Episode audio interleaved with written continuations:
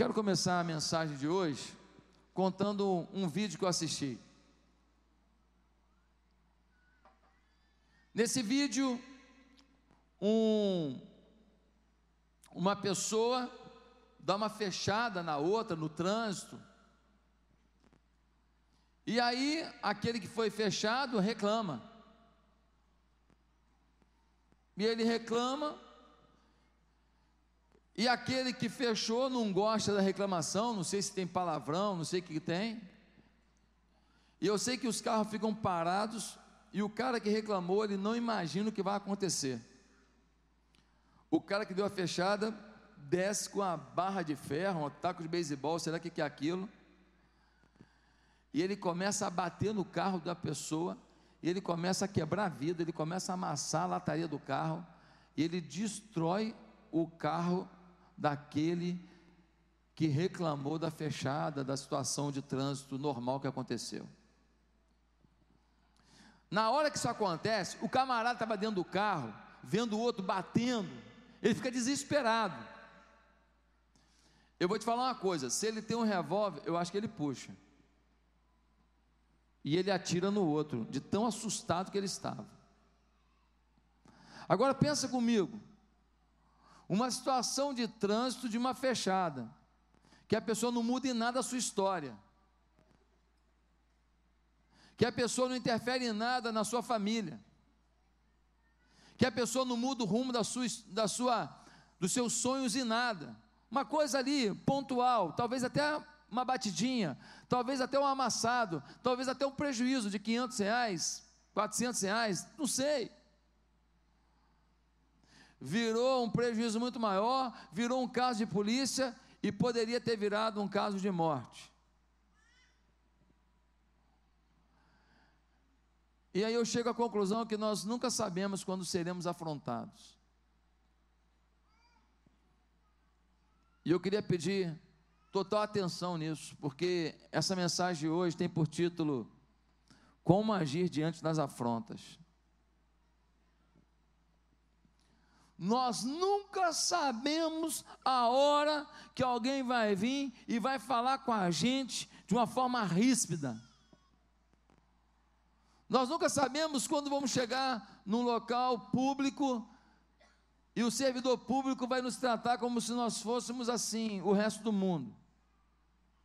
Nada contra servidor público, tem servidor público bom e ruim, tem pastor bom, ruim, tem médico bom, ruim, policial bom, ruim, todo lugar tem gente boa e gente ruim. Meus amados, nós nunca sabemos quando um ex-sócio vai virar o maior inimigo da gente. Quando uma ex-nora, ou quando uma sogra, ou quando um, um, um marido ou um ex-marido vai nos afrontar de uma maneira absurda. Nós nunca sabemos quando um filho vai nos afrontar.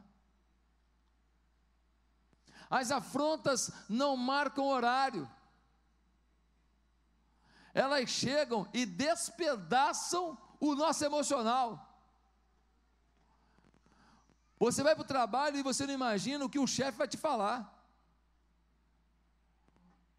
Você vai fazer a unha de uma pessoa e você não sabe, na hora que você deu uma borrada, sei lá o que, uma coisa que aconteceu, você perdeu a atenção, você não sabe o que você vai ouvir daquela pessoa. Você está num restaurante e você esbarra num copo e molha alguém, você não tem noção do que, que a pessoa que foi molhada vai fazer. Está todo mundo tenso, está todo mundo agitado, e você está andando por aí o tempo inteiro correndo risco de afronta. E o pior tipo de afronta é a que revela ingratidão. É a afronta de alguém por quem você se doou. É a ingratidão do marido diante da mãe dos seus filhos. É a ingratidão da mulher diante do homem que um dia a ajudou a realizar os seus sonhos. É a ingratidão do filho ignorando os conselhos do pai, da filha que dá as costas para a mãe. é a afronta do liderado que um dia cospe no prato que lhe alimentou. É a afronta do membro da igreja que tripudia do lugar que lhe abraçou. Meus amados irmãos, a afronta que vem de quem você ama dói. Dói muito. E será que toda vez que a gente é afrontado é porque a gente tem culpa no cartório? Será que toda vez que a gente é afrontado é porque a gente deixou a desejar mesmo? Será que toda afronta que eu recebo é porque eu pisei na bola mesmo? Eu dei mole mesmo? Eu vacilei mesmo? Será que toda vez que alguém afronta, onde a fumaça fogo, será que você merecia um pouco da afronta pelo menos? Vamos ler a Bíblia. Mateus capítulo 26. E quem viu minha, minha postagem no Instagram ontem, viu lá, eu fotografei o texto bíblico, falei, o sermão quase pronto. Aí um falou para mim assim: já sei, Mateus 27. Falei: não, 26. Mateus 26. Abra sua Bíblia no versículo 47. Mateus 26, versículo 47. Nós vamos ver uma afronta feita para com Jesus. Diz assim a palavra de Deus. Enquanto ele ainda andava, chegou Judas, um dos doze. Com ele estava uma grande multidão armada de espadas e varas, enviada pelos chefes dos sacerdotes e líderes religiosos do povo.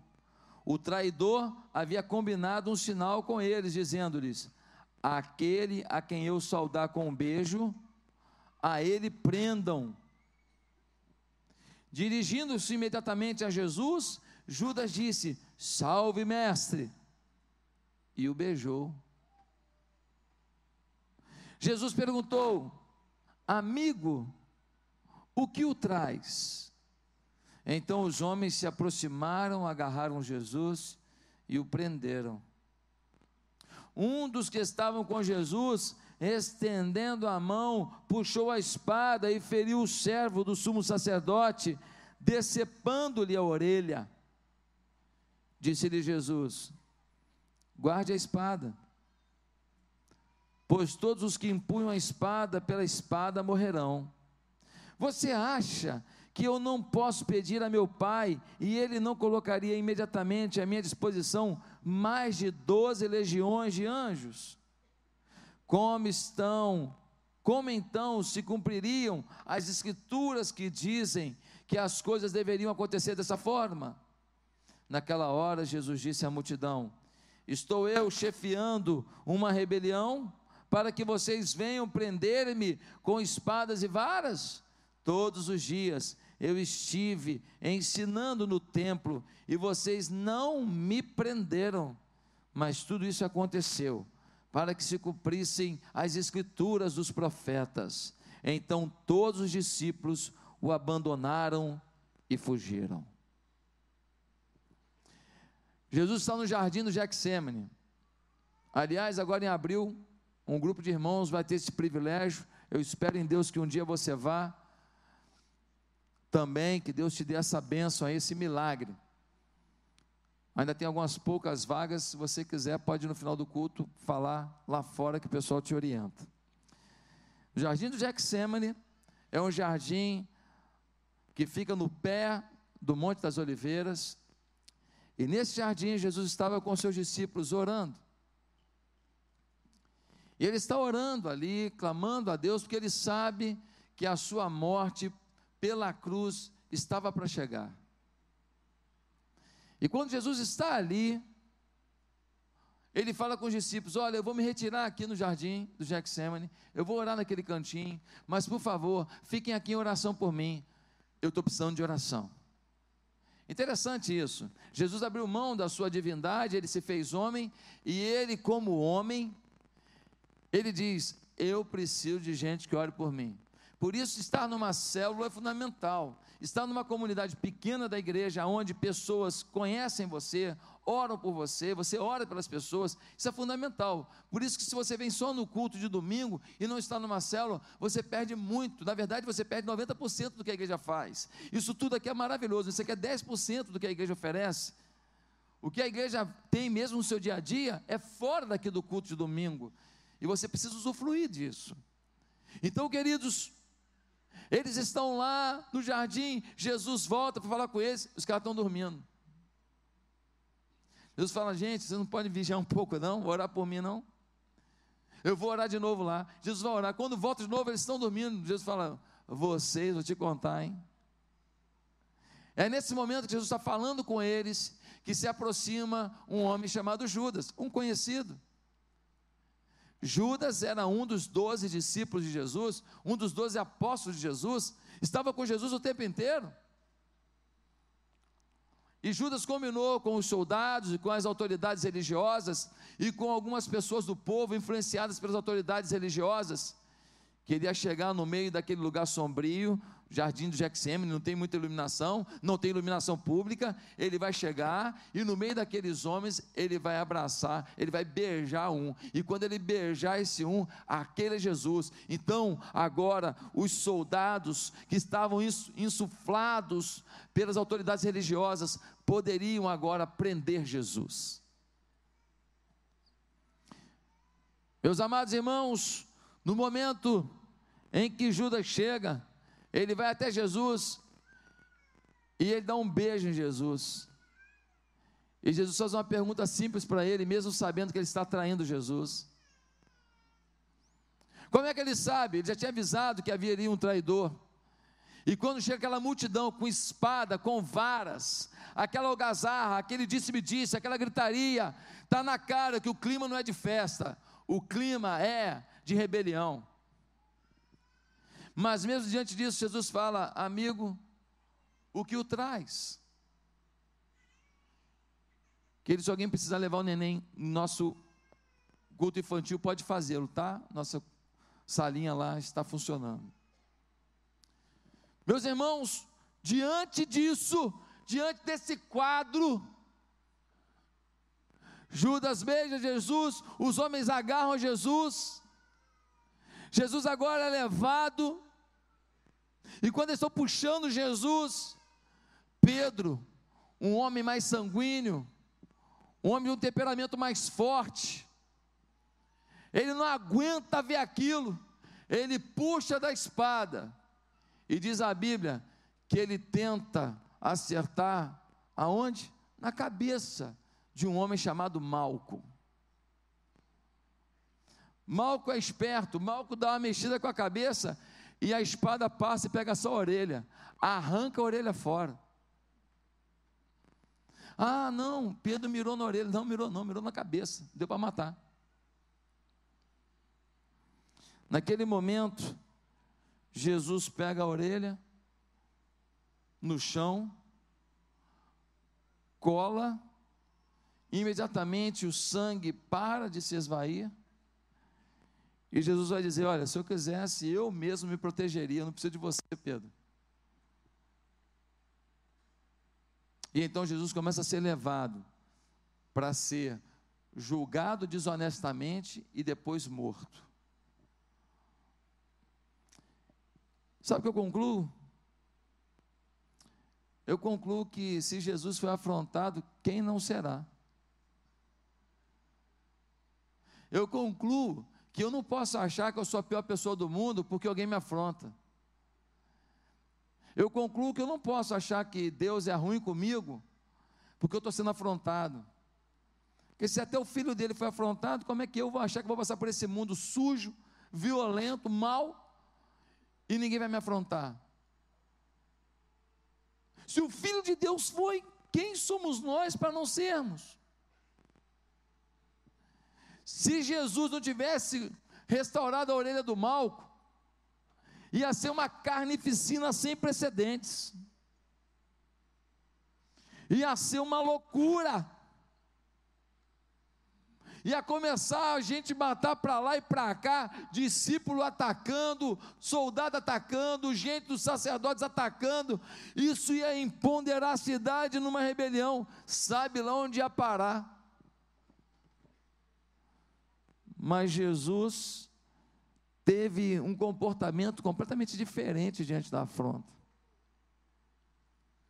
O que, que te afronta hoje? Quem te afronta hoje? Talvez você diga: quem me afronta hoje é meu filho. Quem me afronta hoje é minha esposa. Quem me afronta hoje é minha mãe.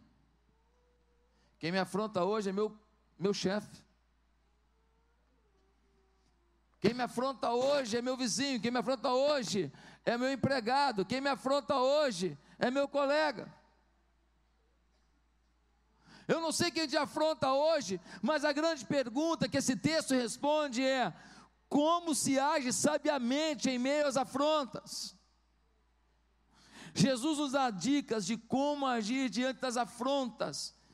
E a primeira coisa que a gente aprende, diante das afrontas, relembre a quem te afronta o que esta pessoa representa para você. Quando Pedro chega, ele combinou com o pessoal: ó, quem eu beijar é Jesus, prendam ele. Jesus vira para ele e fala assim: amigo. Jesus disse para ele: ei, você está fazendo isso, só queria dizer que você é meu amigo. Naquele momento, Jesus está lembrando a ele os momentos que eles riram juntos, que eles comeram peixe assado, que eles nadaram no mar da Galileia. Está lembrando para ele dos momentos em que Jesus dividiu com ele um doce de tâmara.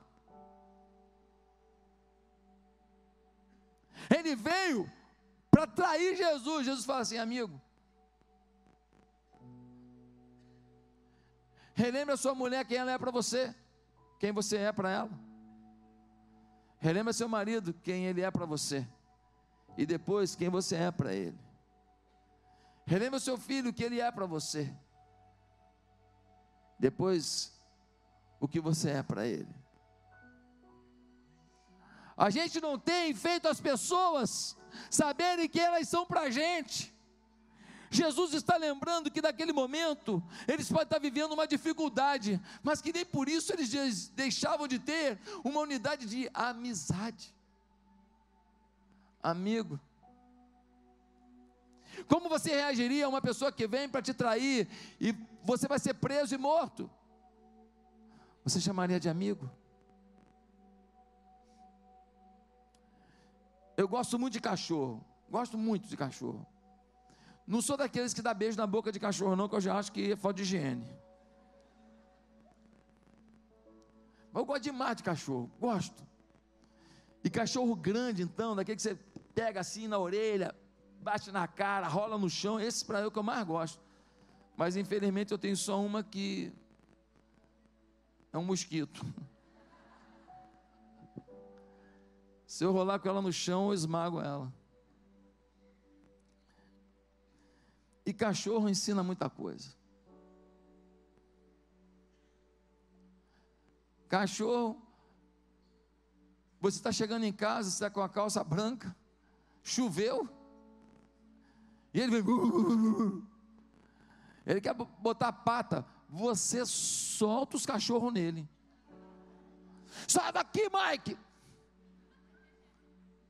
Snoopy, aqui não!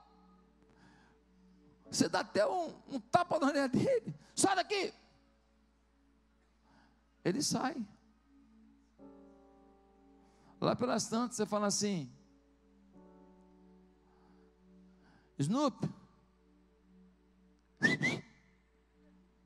Como é que ele vem?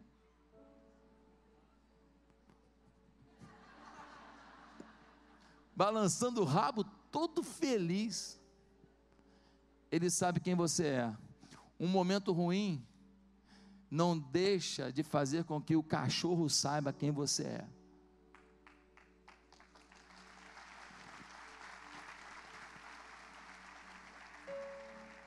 Pena que cachorro sabe mais que a gente sobre isso. Pena que a gente tem um problema nas discussões, nós esquecemos quem as pessoas são para nós. Nós queremos ganhar discussão e a gente detona o outro, desconstrói o outro, lembra daquilo que já foi passado, lembra daquilo que a pessoa já pediu perdão, lembra daquilo que magoou a pessoa, lembra daquilo que faz a pessoa ter uma sensação ruim, um sentimento horrível, mas é nisso que a gente toca, nas discussões, nós esquecemos quem são as pessoas para a gente? O cachorro não. Esse é meu dono. É ele que dá minha comida. Ele brinca comigo. Hoje não estava de bom, não.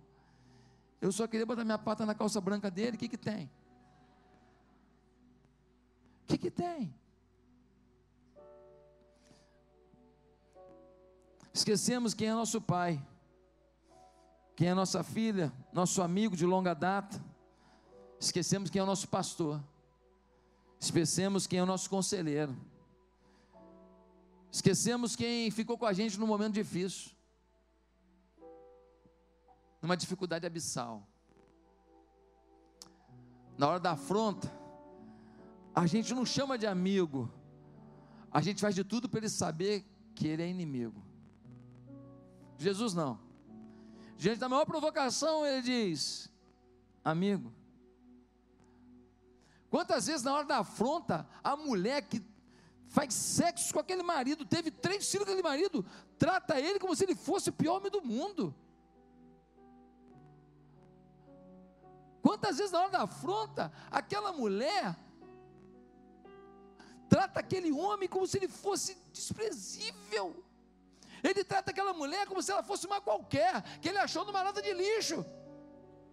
Passei ali na lata, vem, vem, lá para casa, vamos casar, vou ter uns quatro filhos aí, ó. lixo. A gente esquece da trajetória da gente. A gente esquece dos momentos que a gente riu, que a gente comeu um peixe, que a gente comeu uma linguiça, que a gente dividiu uma, uma salsicha. Que a gente riu da pobreza, que a gente riu de ter se machucado, que a gente riu de ter preparado um suco todo gostoso para fazer um detox e esbarrou e entornou tudo. E a gente, ao invés de se lamentar, a gente riu junto, falou: Meu Deus, Sorte de pobre dura pouco. A gente riu da desgraça junto, mas agora a gente se trata como inimigos. É. Como agir na afronta? Relembre a quem te afronta o que essa pessoa representa para você. Segundo lugar, diante da afronta, não condicione sua calma ao ambiente. Ah, pastor, eu fiquei nervosa, porque estava muito barulho, muita agitação. Meu irmão, ele está no Gexêmane. Pessoal com espada, com pau, dizendo: Vamos matar, pega ele, vamos acabar com ele, vamos destruí-lo. Sangue, aquele bando de gente no meio de um jardim que você não tem para onde correr, no meio daquelas oliveiras frondosas, dizendo: Vamos acabar com você. E aí vem um camarada e beija. Versículo 50, Jesus faz uma pergunta: Amigo, o que o traz? Olha, calma. Estou vendo muita agitação, muito barulho, mas, amigo, você não seria capaz de estar tá participando disso. Amigo, você tem certeza que você está nisso? Amigo, nossa história merece isso. Amigo, é assim que vai acabar aquilo que a gente está escrevendo junto nesse mundo. É isso mesmo. Você tem certeza? Jesus faz uma provocação, amigo, o que o traz? Ali, Judas já se derrete. Só que ele não tem mais nada que ele possa fazer. Os homens estão com sangue nos olhos, enfurecidos até a alma. Os sacerdotes inescrupulosos já pilharam a multidão Se Judas está sozinho, ele diz: Jesus, estava fazendo besteira, foi mal. Só que agora ele não tem mais domínio, cuidado. Porque no momento você pode se arrepender de alguma coisa que por causa das pessoas não tem mais jeito. Ou até tem jeito, mas vai ser mais complicado. É assim quando você está vivendo uma situação ruim com sua esposa, seu esposo, e você conta para todo mundo. Aí depois você quer, você quer se reconciliar, mas você está tão envergonhado, que aquele marido não valia nada, aquela mulher é uma vagabunda. E agora, como é que você volta para essa pessoa que você desconstruiu e falou para meio mundo que não valia nada? Me perdoe um termo forte, mas é esse que está na boca de muito marido para sua esposa. E dói na alma. Ser chamado pelo marido disso ou daquilo, dói. Ah, meus amados, Jesus está vendo a espada, as varas, soldados, fúria, gritos, mas ele sabe que não pode perder sua essência, sua razão, seu equilíbrio, sua capacidade de reflexão. Ele fala: O que, que eu vou fazer agora? Ele pergunta: Amigo, o que o traz? Após chamar de amigo, Jesus não acusa de ingrato, de perverso, de filho do diabo, de maligno. Ele não fala, Judas, seu traíra, não. Mas ele trata como se for, não fosse possível que ele estivesse fazendo isso com Jesus. Jesus desarma Judas com uma pergunta. Sabe por que muita coisa prevalece na nossa vida? Porque a gente não desarma os outros. Ao invés de desarmar quem já está armado, a gente mais munição. Ao invés de desarmar quem já está armado, a gente bota mais pilha, bota mais pólvora. E no final, todo mundo se explode. A Bíblia diz em Provérbios 15, versículo 1 a 7: a resposta branda desvia o furor, mas a palavra dura suscita a ira. A língua dos sábios adorna o conhecimento, mas a boca dos insensatos derrama a estutícia. Os olhos do Senhor estão em todo lugar, contemplando os maus e os bons. A língua serena é árvore de vida, mas a perversa quebranta o espírito. O insensato despreza a instrução de seu pai, mas o que atende à repreensão consegue a prudência. Na casa do justo há grande tesouro, mas na renda dos perversos há perturbação. A língua dos sábios derrama o conhecimento, mas o coração dos insensatos não procede assim. Uma vez no jogo de futebol, um rapaz mais fraco começou a desafiar um outro mais forte. E o outro mais forte ainda era lutador, não sei se de jiu-jitsu, de alguma arte marcial. E o folgado mais fraco, meu irmão, pensando o quê? Bora, meu irmão. E o mais forte e empoderado, que é um lutador, falou: Não, cara, não quero brigar com você, não, cara. E foi se afastando e procurando as pessoas para que pudessem bloquear o, o mais fraco, menos preparado, mas mais abusado. E aquele mais forte dizia: Cara, a gente vem aqui para se divertir. Eu tenho família, você tem família. Já imaginou de chegar em casa machucado?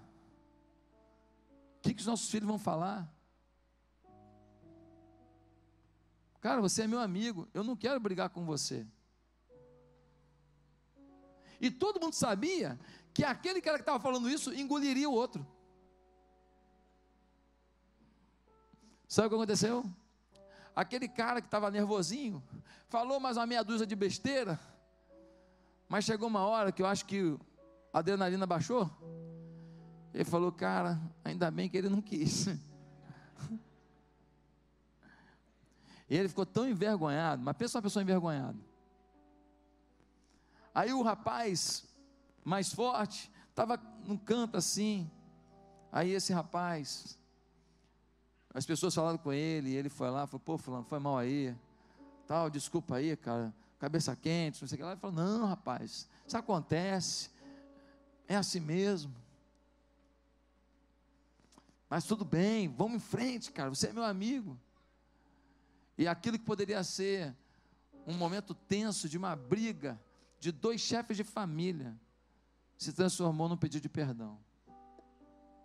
Ah, meus queridos, nossas reações às provocações são como cortar a casca de abacaxi. É. Muito abacaxi docinho acaba sendo cortado se formos rápidos demais para cortar a casca. Muita coisa gostosa, abacaxi madurinho, minha fruta predileta. Se você cortar rápido, eu não, eu corto rentinho. Eu quero um máximo de abacaxi. Se cortar rápido, vup, vup, vup, quanto abacaxi que vai embora.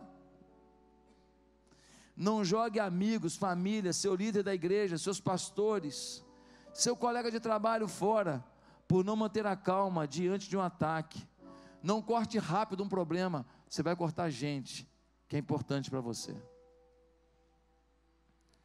Em terceiro lugar, diante das afrontas, administre seu desejo de vingança. No versículo 52, nós demos algo interessante. Olha só. Disse-lhe Jesus: guarde a espada, pois todos os que empunham a espada, pela espada morrerão. Pedro pega a espada e tenta matar um homem, corta a orelha do homem. Jesus cola a orelha e fala: guarda a espada. Todos que empunham a espada, pela espada morrerão. Jesus está ativando o conceito de que toda vingança fere o vingador. Toda vingança fere quem se vinga. Quando eu me vingo, eu não atingo só o outro. Quando eu me vingo, eu não machuco só o outro. Quando eu me vingo, eu não vou apenas acabar com o outro. Quando eu me vingo, eu vou me ferir. Ele está ensinando que ninguém entra numa guerra e, ainda que a vença, não sairá dela sem ferimentos. No divórcio, na crítica à igreja, na rebelião contra os pais, você sempre sairá ferido também. A vingança pode fazer você ter uma sensação de que o outro está recebendo o que merece, mas não há um ato de vingança que não faça você receber o que você não merece. Queridos, se vingar não é o caminho. Em Romanos 12, 19 a 21, nós temos a exortação do apóstolo Paulo dizendo: Amados, nunca procurem vingar-se, mas deixem com Deus a ira. Pois está escrito: Minha é a vingança, eu retribuirei, diz o Senhor. Ao contrário, se o meu amigo tiver fome, se o meu inimigo, inimigo tiver fome, dele de comer se o meu inimigo tiver sede, dele de beber. Fazendo isso, você amontoará brasas vivas sobre a cabeça dele. Não se deixem vencer pelo mal, mas vençam o mal com o bem. Eu escrevi aqui: a vingança acende o lado ruim dentro de mim, contagia o lado bom dentro de mim e mata o que há de Cristo na minha conduta. Vingança nunca foi atitude de alguém que quer comunhão com Deus. Vingança nunca foi uma atitude que faz a gente ser mais parecido com Jesus. Vingança nunca fez alguém ser melhor. Vingança nunca fez você ser justo. Não, vingança não é atitude de justiça.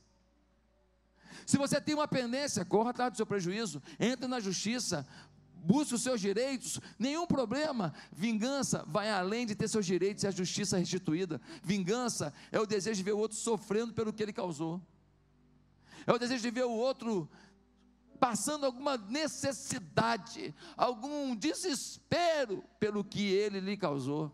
Isso é vingança. Vingança não é ter de volta o que alguém te tirou, é você ver o outro perder até o que ele tinha. Vingança É um sentimento que só pode ter vindo do coração do diabo. Não se vingar não é por falta de condições. Prova que não se vinga quem tem como fazer e não faz. Às vezes você pode se vingar e você não faz. Nessa hora você prova que você não é de vingança. Jesus colocou a orelha no seu aprisionador e declarou: no versículo 53, algo lindo. Ele diz: Pedro, você acha que não posso pedir a meu pai? E ele não colocaria imediatamente à minha disposição mais de doze legiões de anjos? Só para você ter ideia, o que, que Jesus está falando, doze legiões de anjos. Lá em 2 Reis 19, 35, um anjo matou 185 mil soldados, soldados assírios. Um. Um anjo matou 185 mil soldados assírios. Jesus está dizendo: se eu pedisse ao Pai, Ele mandaria 12 legiões de anjos para me defender. Ou seja, se Jesus quisesse, Ele se vingaria daqueles homens que queriam sua morte. Ele se vingaria daqueles homens que decretavam o seu sofrimento. Querido, se Deus quiser se vingar sobre alguma coisa na sua vida, Ele só precisa mandar um anjo. Não tem coisa que façam com você que um anjo do Senhor não consiga resolver e vingar e fazer algo estratosférico diante do que fizeram a você. Então, deixa com Deus. Dele é a justiça e dele é o juízo. Não pegue para você, porque se você pegar para você, você vai passar do limite. Aliás, temos visto na justiça brasileira tanta gente passando do limite. Queridos, sabia que, que muito crime de assassinato é descoberto facilmente? Sabe por quê? Porque eles acham pólvora nas mãos, na roupa de quem atirou. É isso mesmo? Não é isso mesmo? É isso mesmo, Douglas? Então, muito crime é descoberto. Pega o cara rapidinho, não deu tempo de lavar a mão. Opa, tem pólvora na mão dele mesmo. Tem na roupa dele. Então, quando você atira, fica em você as marcas da vingança. Você não atira e estou limpinho, estou ileso. Não, fica em você. Uma vez eu fui num treinamento de lutadores. Cheguei no treinamento, e, o treina, e o, no treinamento estava o Vitor Belfort treinando. E o Vitor deu um soco que entrou na testa do oponente lá. O treino é, é, é forte. E feriu aqui a cabeça do cara, e o cara estava com a máscara protetora. Passou por cima da borracha e feriu. Mas o Vitor quebrou o dedo da mão. Até quando você fere alguém, você também é ferido. Às vezes o prejuízo do outro, um cortezinho pequeno, não se compara a uma mão quebrada. Às vezes na sua vingança, o outro se levanta, você que fica caído. Resolva seu problema, se defenda, mas nunca se vingue. Em último lugar, Jesus nos ensina diante das, das afrontas o seguinte: perceba o quanto essa afronta pode ter a ver com a sua missão de vida. Jesus está ali sendo afrontado, vai ser preso, vai ser humilhado, triturado, mas no verso 54 ele vai dizer assim: Como então se cumpririam as Escrituras que dizem que as coisas deveriam acontecer dessa forma. Naquela hora Jesus disse à multidão: Estou eu chefiando alguma rebelião para que vocês venham prender-me com espadas e varas? Todos os dias eu estive ensinando no templo e vocês não me prenderam. Versículo 56. Mas tudo isso aconteceu para que se cumprissem as escrituras dos profetas. Jesus sabia da sua missão. Jesus sabia que ser perseguido fazia parte. Jesus sabia que o sofrimento fazia parte. Jesus sabia que ir para a cruz fazia parte. Jesus não estava enganado, ele sabia que cuidar de pessoas muitas vezes nos machuca. Cuidar de pessoas muitas vezes significa ser traído. Cuidar de pessoas muitas vezes significa ouvir o que você não quer ouvir. Cuidar de pessoas significa muitas vezes investir em quem não quer o seu investimento, em quem joga fora o seu investimento, mas é o nosso chamado amar as pessoas, cuidar delas, ser Jesus na vida delas. Por vezes, o seu sofrimento é parte da missão. Jesus está dizendo: olha, isso está acontecendo é para que se cumpra as Escrituras. O filho do homem vai ser massacrado e vai morrer e aí o sangue dele, sendo puro, será derramado, e quem o receber terá purificação dos seus pecados.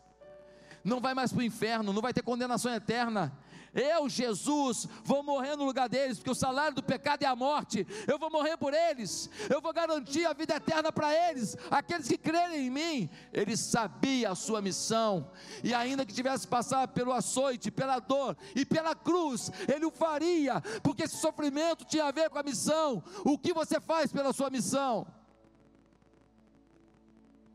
Até onde você vai pela sua missão? Que dor você suporta pela sua missão? Pastor, eu acho que eu nem sei qual é a minha missão. Eu pensei que a minha missão era vir na igreja dar uma oferta e estava tá tudo certo.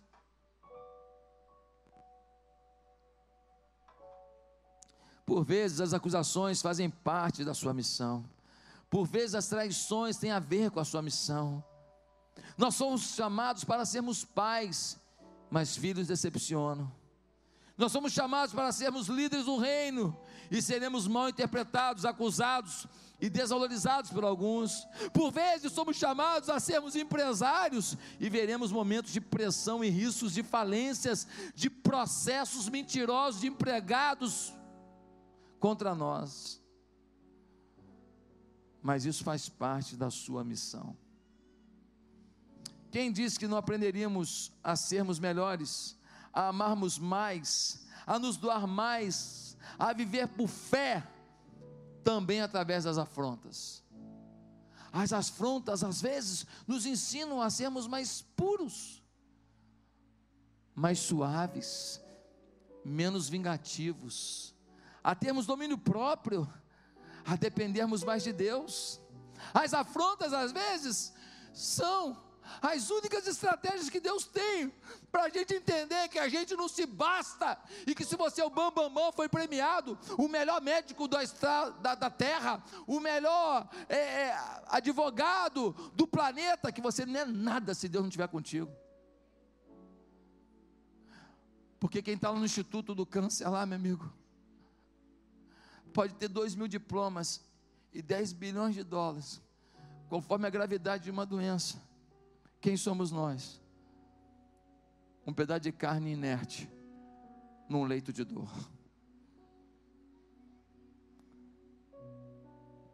Um dia um amigo me contou que uma ovelha dele falou um monte de coisa para ele. O acusou de um monte de coisa. E ele estava bem triste, magoado. E quando ele acabou de contar aquilo tudo, eu ri. Eu ri. E aí aquele meu amigo, pastor, líder, falou, pô, tu está rindo? Falei, pô, me pedi desculpa, eu tenho que rir. O cara, o cara me chamou disso, falou isso, falou, o cara tentou botar as pessoas contra mim, e eu ri. Falei, o que, que, que você está rindo? Falei, cara, só muda o endereço. Onde tem gente, cara, sempre vai ter um maluco desse. Onde tem gente, sempre vai ter um traíra desse. Onde tem gente, sempre vai ter um ingrato desse. Faz parte, cara. Jesus teve um cara que andou com ele três anos, tal do Judas, no final quis matar o Ju, Jesus, arrumou um jeito de entregar a Jesus. Você vai querer que ninguém faça com você, bonitão. Você é unanimidade.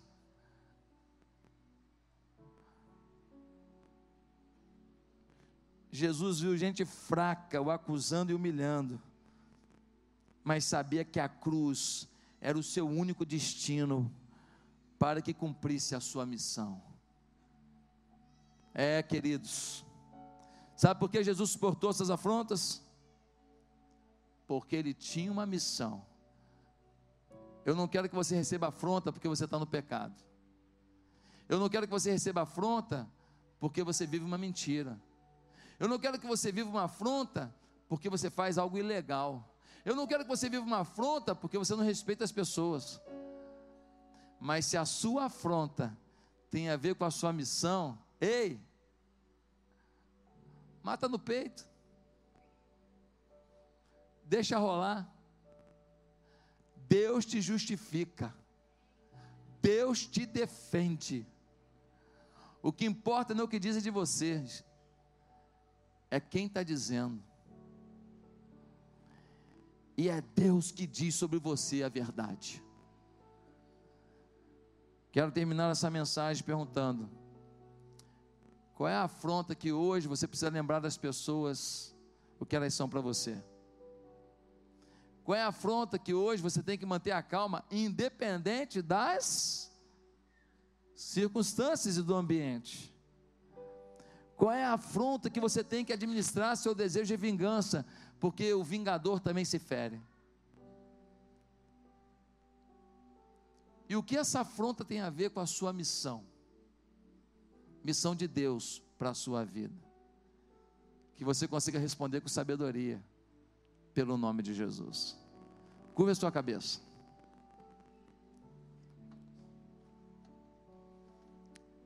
Santo Deus, obrigado por estarmos aqui, por esse culto maravilhoso. Leva-nos debaixo da tua proteção, leva-nos debaixo do teu amor. Olha, esse momento é muito rico, do teu povo unido. Continua conosco, Pai. E nos mantém mais unidos. Que domingo que vem ninguém que está aqui falte. Que estejamos todos unidos de novo. Para ouvir as tuas verdades e a tua palavra que nos ensina a caminhar de segunda a domingo. E a gente vem abastecer a bateria de novo no domingo da tua palavra. E continua abastecendo todos os dias em casa.